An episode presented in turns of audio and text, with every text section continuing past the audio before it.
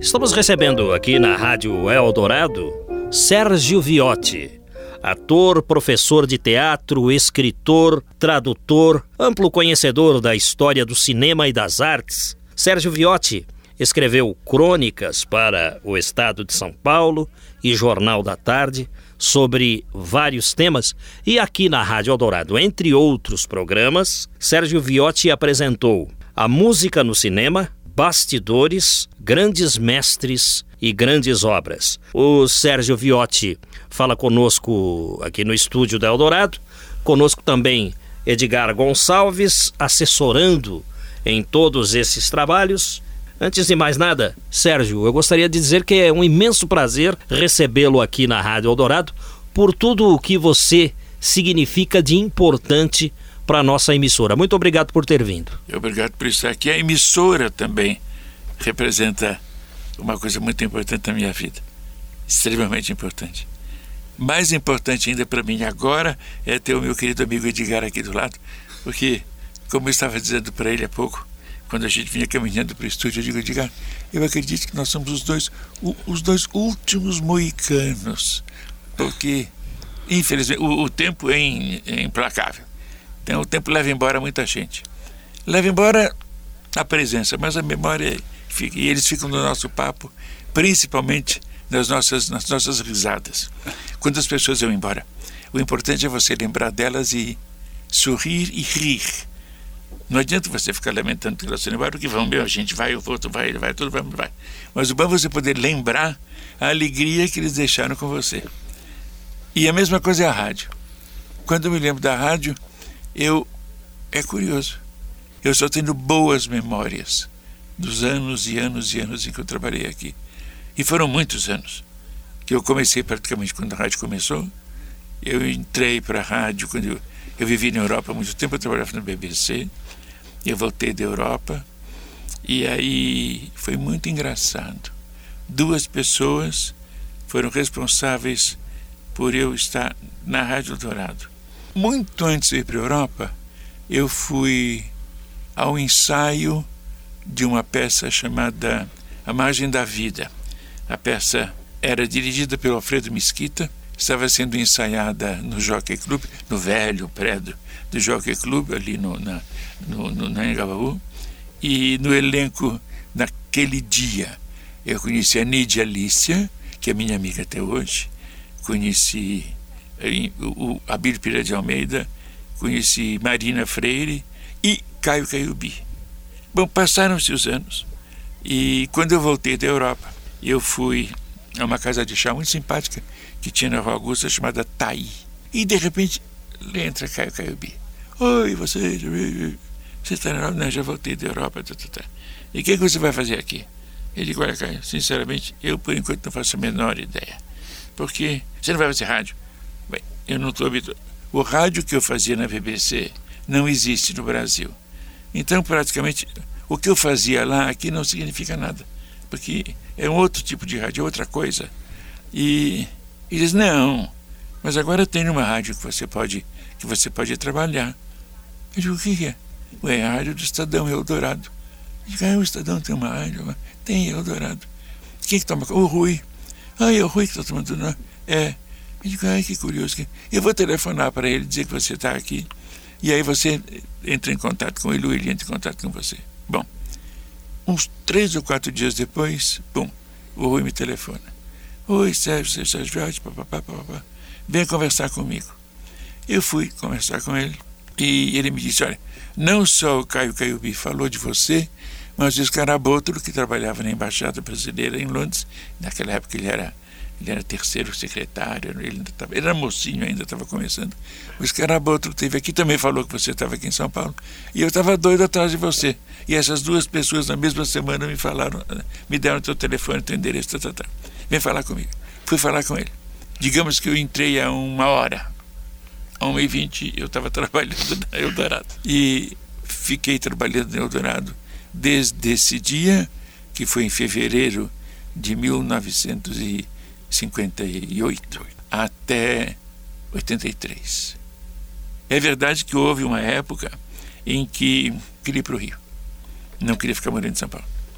Aí fui falar com Carlinhos, Carlos Ergueiro, que era o diretor da rádio, que por acaso também era meu amigo desde os tempos, deu antes de ir para a Europa, quando eu era garoto de, de 18, 19 anos. Ah, fui falar com o Carlos, eu digo, olha aqui, Carlos, eu, não, não dá, eu, eu quero ir para o Rio, quero, quero ficar morando lá, tá, tá, tá, tá. tá. Não, e, e a rádio? Eu digo, então vamos fazer um acordo. Eu posso te propor uma coisa, eu, você, eu faço três ou quatro programas que eu, eu produzo, eu apresento, eu faço tudo, e eu venho toda segunda-feira, chego na rádio às nove da manhã e saio na hora que precisar. E gravo todos os programas que forem necessários. De início eu vinha uma vez, toda semana. Depois passei a ver 15 em 15 dias. De 15 em 15 dias eu entrava no estúdio às nove da manhã e saia às oito da noite. Aquele, aquele monte de programa. E foi aí que surgiu gravar o Bastidores, a música no cinema e os grandes mestres, grandes obras que eram programas que eu podia produzir sem atrapalhar. Coitado do Edgar. Edgar eu perseguia muito. é, Edgar eu ia trazer, tem que tal é disco, isso? tem tal disco, tem tal disco. E ele achava tudo. Ele sabia tudo, ele sabia tudo. Se não tivesse Edgar, a rádio. É assim. Com, com Edgar, a rádio ia de motocicleta. Sendo Edgar, seria um jabuti. ia bem vagarosamente. E, e, e, foi assim. Aí eu fiquei na rádio, uh, indo e vindo, indo e vindo. Acontece que me telefonam para o Rio, me tele... de novo, Carlos Ergueiro, que me perseguiu a vida inteira. E eu digo, Carlos Ergueiro, se você não fosse casado com a Zilá, você estava casado, era comigo. Porque não é possível. Ele não dava um passo. Vem, vem, vem comigo, vem, vem comigo. E eu ia atrás, eu adorava ele. E tá bom, Carlos, eu vou. Aí Carlos me telefonou, olha, o Sodré sabe que você estava... Ele, o Sodré mandou o telefonar para convidar você para trabalhar na rádio. Eu digo, Carlos, agora eu não posso. Não posso voltar para para trabalhar com você de novo, que eu estou fazendo teatro. Eu vou fazer a Inconfidência Mineira da Cecília Meirelles com a filha dela, com a Fernanda Meirelles. Estamos programados para fazer até 21 de abril, vamos fazer em Minas, reinaugurar o teatro em Minas, o teatro de, de São João de Ouro Preto, e não dá. Aí ele telefonava, telefonava. Aí eu digo, tá bem, então vamos fazer uma coisa. Eu faço o espetáculo em Minas no dia 21 de abril. No dia 22 eu vou para São Paulo. No dia 23, às 11 horas da manhã, eu estou aí na Eldorado para conversar com você. Tudo bem. É aquela coisa, né? Cheguei às 11, às 11 e 10, estava trabalhando com o Carlos. Aí, aí, foi, aí foram anos muito... Aí eu voltei a trabalhar na Eldorado. Já que eu estava em São Paulo, entende? Eu voltei e fiquei... E o que era muito importante, nós éramos um núcleo bem pequeno. Não sei quantas pessoas nós éramos, uma vintena. Entre discoteca, uh, produção, e direção, acho que não eram mais umas 20 pessoas. Não, não eram, não. Né? E então, todo mundo era irmão, né? Todo mundo conhecia todo mundo, todo mundo era muito, muito ligado, entende? É o Sérgio Viotti falando conosco aqui na Eldorado, lembrando as reminiscências, a passagem dele por esta emissora e, e o aprendizado que ele passou para muita gente. Você disse que começou na BBC, é. aprendeu rádio na BBC. Olha que escola importante essa. O que você aprendeu na BBC e pôde transmitir para o pessoal aqui no Brasil, em especial na Rádio Eldorado? Eu acho que a coisa mais importante que a gente aprendia lá, pelo menos no meu tempo foi assim, é que rádio é uma coisa extremamente importante e merecia, e deve merecer, da parte dos que fazem rádio, um respeito enorme. Porque quando você avalia que você pode interferir na vida de uma pessoa através do rádio, ainda mais agora, que você pode interferir na vida de uma pessoa através do rádio a qualquer hora, a qualquer momento da vida desta pessoa. Aí é que você vê como a sua presença, a sua mensagem é uma coisa importante e ao mesmo tempo extremamente perigosa. Porque você tem que ter consciência de que você deveria está transmitindo para todas as pessoas que ouvem você alguma coisa de extremamente válida, eh, positiva. Vou usar uma outra pessoa, outra palavra que eu odeio, educativa. Você tem que saber que, primeiramente, a sua função em rádio é uma função, uma função não é só de divertir, é de divertir e sem que a pessoa perceba que está se divertindo, você educar essa pessoa não importa de que maneira, mas você tem de transmitir uma coisa positiva, uma coisa uh, válida, válida, sublinhada, importante. Isso eu aprendi lá. E quando eu vim para o Brasil, o rádio no Brasil, infelizmente, era um rádio musical. Era música, música, música, música, música, música. E nem sempre música de qualidade, não. Tocavam música. Tinha que fazer barulho. Quando eu entrei na Eldorado, não é que houvesse uma censura, não. Não. Mas havia uma seleção do que era de bom gosto e do que era de gosto duvidoso e o que era de muito mau gosto. Então nós sempre procurávamos botar no ar a melhor música, a música de mais bom gosto, o que é uma forma de educar. Porque se você entre você botar no ar uma coisa entre você pôr, quer dizer, o Milton Nascimento e Jobim no ar e você botar o Zebedeu, é claro que os dois primeiros ganham longe em matéria de qualidade, em matéria de educação. Né? E quando eu encontrei esse ambiente na rádio, quando eu soube que a rádio tinha esse ambiente, eu digo, ai que bom, então a rádio que eu vou gostar de trabalhar nessa rádio. A programação da nossa rádio, eu não sei se você sabe, se as pessoas lembram, é difícil, quer dizer, não sei quantas pessoas ainda vive, estão vivas hoje em dia que possam lembrar tudo isso. É como eu digo para eu sou muito antigo, gente. Eu tenho 81 anos, então a voz é muito jovem, entendeu? a predisposição é de 17, mas a verdade verdadeira, como diz o mineiro, é outra. Então eu não sei quantos estão por aí zanzando que ouviam a rádio do meu tempo. Tem muita gente que me ouvia. Ah, que saudades eu tenho do senhor. Ai, a sua voz, eu acho a minha voz um desastre mas todo mundo diz que é uma beleza, então graças a Deus. Se eles acham que está muito bom, tá, tá, perfeito, tudo bom. As pessoas ainda vêm falar comigo. Quando eu vou à Sala São Paulo, concerto, abro a boca. Ai, o senhor Sergiote. Eu digo, sou. Ai, que saudade, o senhor Eldorado, que saudade. Eu digo, ai, que bom, pelo menos essa saudade eu deixei, né? Ainda lembram com carinho disso o que se tocava na, na Eldorado, é, em matéria de música brasileira, principalmente música popular brasileira, era sempre da melhor qualidade. E havia a, a programação não era uma programação misturada, me corrija se eu estiver errado.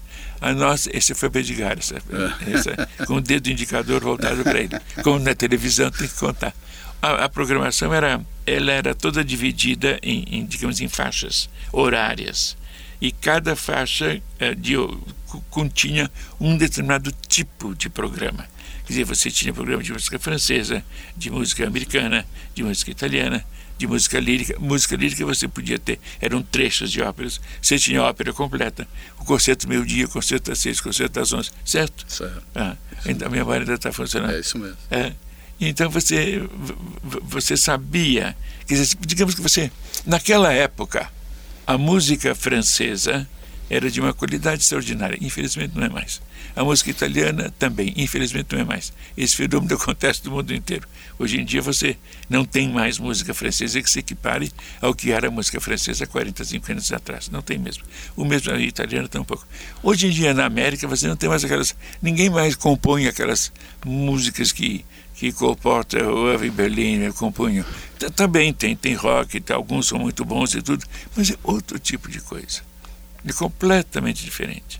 E a rádio tinha música americana, tinha programa de jazz. Você dizia, um pouquinho antes da, ah. do início da nossa entrevista, ah. que alguém na BBC disse para você que o microfone deve ser tratado como uma ah. outra pessoa. Eu, Eu achei muito importante isso. É, quando nós, nós tínhamos de fazer um, um teste para ver se dava para BBC ou não. Então o teste era muito curioso. Você tinha que traduzir três artigos que o escritório da BBC, havia um escritório da BBC no Rio nessa época. Eles davam para você três artigos: um sobre arte, um sobre assuntos gerais e um sobre política. Você tinha de escrever três artigos, três, três palestras eh, sobre um assunto que você gostasse. Algo que desse o quê? Dez minutos, três páginas.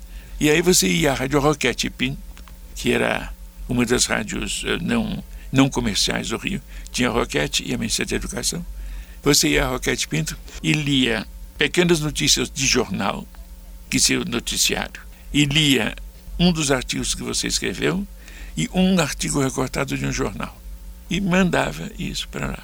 Quando eu cheguei no estúdio da Roquete Pinto e eu olhei o microfone devia ter, deixa eu ver aqui, pelo menos 30 centímetros de altura e o quê? isso aqui, 10 centímetros de largura. Era um monstro, era um dinossauro, era uma. Quando eu olhei aquilo, eu disse, meu Deus, como é que eu vou fazer? Bom, o, o, é engraçado o pavor que, que o microfone exerce sobre as pessoas, o, o pavor que ele provoca nas pessoas, né?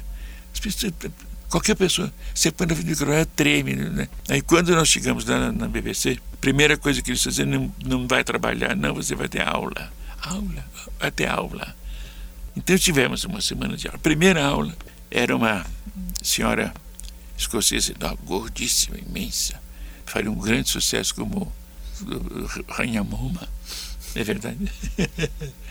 Ela sentou assim e disse: Olha, vou contar uma coisa para vocês. Quando você se sentar diante de um microfone, esqueçam que ele é um microfone. Ele é o seu melhor amigo. Converse com ele como se você estivesse conversando com uma pessoa. Não pense que ele é um microfone e você tem que se colocar diante do. Não, não, não precisa nada disso. Vai, vai, vai, vai, vai falando. Olha, isso deu, sabe, relaxou. Não a mim só. Na, na, na época havia, havia pessoas do, do Brasil, do, do Paquistão, do Afeganistão, da Argentina, que era, BBC tinha 50, 60 e tantas línguas diferentes em que, com, com programação posterior, né? E naquele momento havia gente de todos os países e todos iam fazer passar pelo mesmo o mesmo aprendizado inicial. Então aquela gente toda ouviu aquilo. Eu acho que todo mundo naquela hora perdeu o microfone. Quem tinha? Eu tinha, por favor. E era maravilhoso porque nós, uh, eu fiz, foi lá que eu comecei realmente a me, aplicar em teatro. Eu já estava envolvido com teatro no Brasil, mas essa é outra história. Quando eu cheguei lá, eles faziam na rádio, na BBC, a BBC tinha naquela época só três estações: BBC 1, BBC 2, BBC 3, digamos assim. E o terceiro programa era o programa intelectual. Eles eh, convidavam assim filósofos para fazerem palestras. Era uma coisa assim de um requinte fora do comum. E, e faziam peças de teatro as peças de teatro de Shakespeare, dos franceses, dos ingleses, dos maiores autores do mundo, traduzidas dos, dos italianos, do, dos espanhóis, era tudo traduzido para o inglês. E eu disse, ai, seria tão bom se a gente pudesse fazer isso tanto nós. Aqui no Brasil, eu ouvi, aqui em São Paulo, havia duas pessoas que faziam isso. Faziam peças de teatro no rádio. E faziam brilhantemente bem. Na Record, era o teatro do Manuel Durães que existiu durante anos e anos e anos e anos e anos. A mulher dele, a Edith Moraes, que era irmã da Dulcina de Moraes, que era casada com ele, era a primeira dama do, do grupo. E eu não me lembro exatamente dos outros que trabalhavam. A mãe dela, a Conchita de Moraes, também trabalhava às vezes. E o outro grupo, esse teatro era, era a, a, de, de, de, no começo da tarde aos sábados. À noite, acho que nas segundas-feiras, tinha o teatro do Gabos Mendes. Aí era diferente, quer dizer, era um teatro mais, mais digamos assim, mais envolvente, mais as peças eram mais, mais pesadas, as peças eram mais atrevidas. E era o Gabos que fazia tudo aquilo. E ele trabalhava também, ele representava também. Ele é o pai de todos esses Gabos Mendes que andam por aí. E pai e avô dessa meninada toda. Eu encontro e diz, ih, conheci muito seu avô. Ou teu bisavô, conforme o caso. Bom, e, e, então eu, eu carregava essa, essa, esse afeto. Cheguei a inventar de fazer na casa da minha avó. Arranjei um microfone de um amigo. Ele me ensinou que ligando o microfone no rádio, o rádio virava o, o, o amplificador do microfone. Então eu botava o microfone numa sala, ligava o rádio na outra, botava as mulheres todas da família ouvindo o meu rádio teatro. Né? Meu, meu, primeiro contato com, com, com, com, o rádio, na verdade, foi assim. Tudo bem. Então tive a ideia de fazer, fazer o, o, o teatro. Chama-se Teatrinho Íntimo da BBC. Nós fazíamos ah, duas peças por mês. Eu escolhia a peça, traduzia, adaptava, dirigia, ah, representava, porque não, não tinha muita gente para representar, representava, editava, musicava, eu fazia, eu brincava, eu era o Orson Welles do teatro, eu fazia tudo, porque não tinha que, não é que eu quisesse fazer, é que não tinha quem fizesse. Então, necessidade obriga, né? Quando não tem, você vai e faz, na é verdade. E coisa que aconteceu muito na nossa querida Eldorado também logo do início, como eu brinquei com o Edgar. Se tivesse de fazer o chão, vamos varrer o chão, a gente varria. Quer dizer, papo toda obra né? Que a coisa estava começando, você não podia deixar a peteca cair, né? É o Sérgio Viotti contando reminiscências para nós. Nós vamos ouvir um trecho de um programa seu aqui na Eldorado, é a mesmo? música no cinema.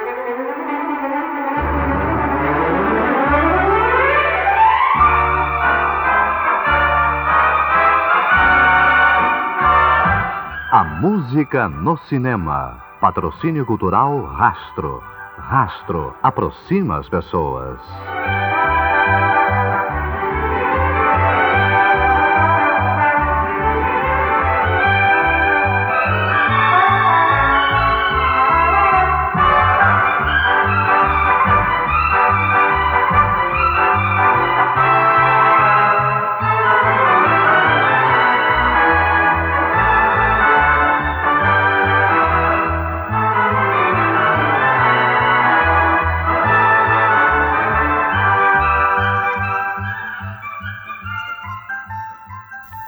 Rastro é a primeira descoberta. Para revelar afinidades a que você quer conhecer mais de perto, não precisa dizer muito.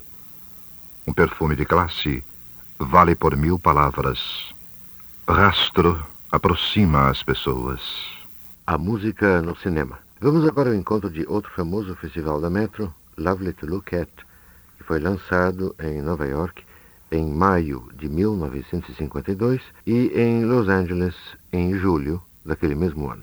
Lovely to Look At, para nós no Brasil, O Amor Nasceu em Paris, foi consequência de uma comédia musicada lançada na Broadway no início dos anos 30, Gowns for Roberta. Gowns for Roberta encontrou o caminho para o cinema em 1936, quando o filme Roberta reunia no elenco Irene Dunn, Randolph Scott, Lucille Ball, então uma jovem desconhecida, e um casal de dançarinos que começava sua carreira na tela, Fred Astaire e Ginger Rogers. Quando a Metro resolveu remontar Gowns for Roberta, criou algumas diferenças no elenco. Por exemplo, o papel de Fred Astaire foi decomposto em outros dois, cabendo a Red Skelton Gower Champion. O papel de Ginger Rogers também foi decomposto em mais dois, cabendo a Anne Miller e Marge Champion. Havia ainda no elenco Howard Keel, e Catherine Grayson. Aqui está uma seleção das músicas que Jerome Kern compôs para Lovely to Look At.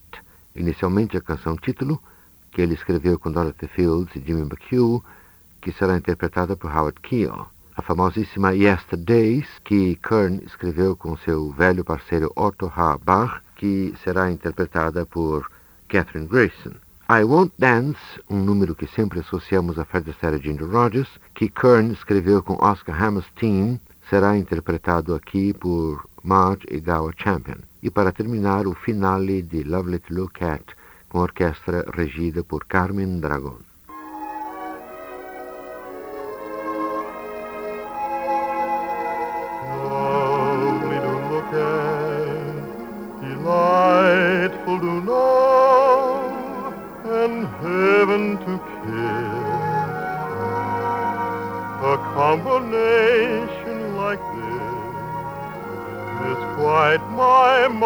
Impossible scheme come true. Imagine finding a dream like you.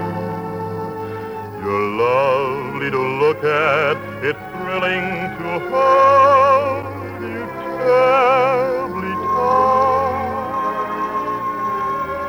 For we're together, the moon is new, and oh, it's lovely to look at you.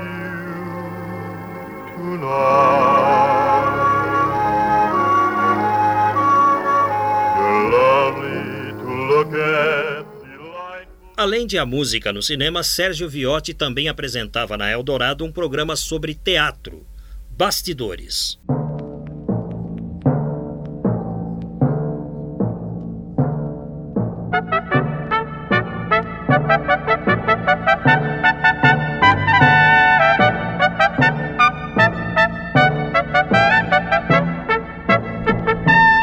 Bastidores, música e notícias de teatro.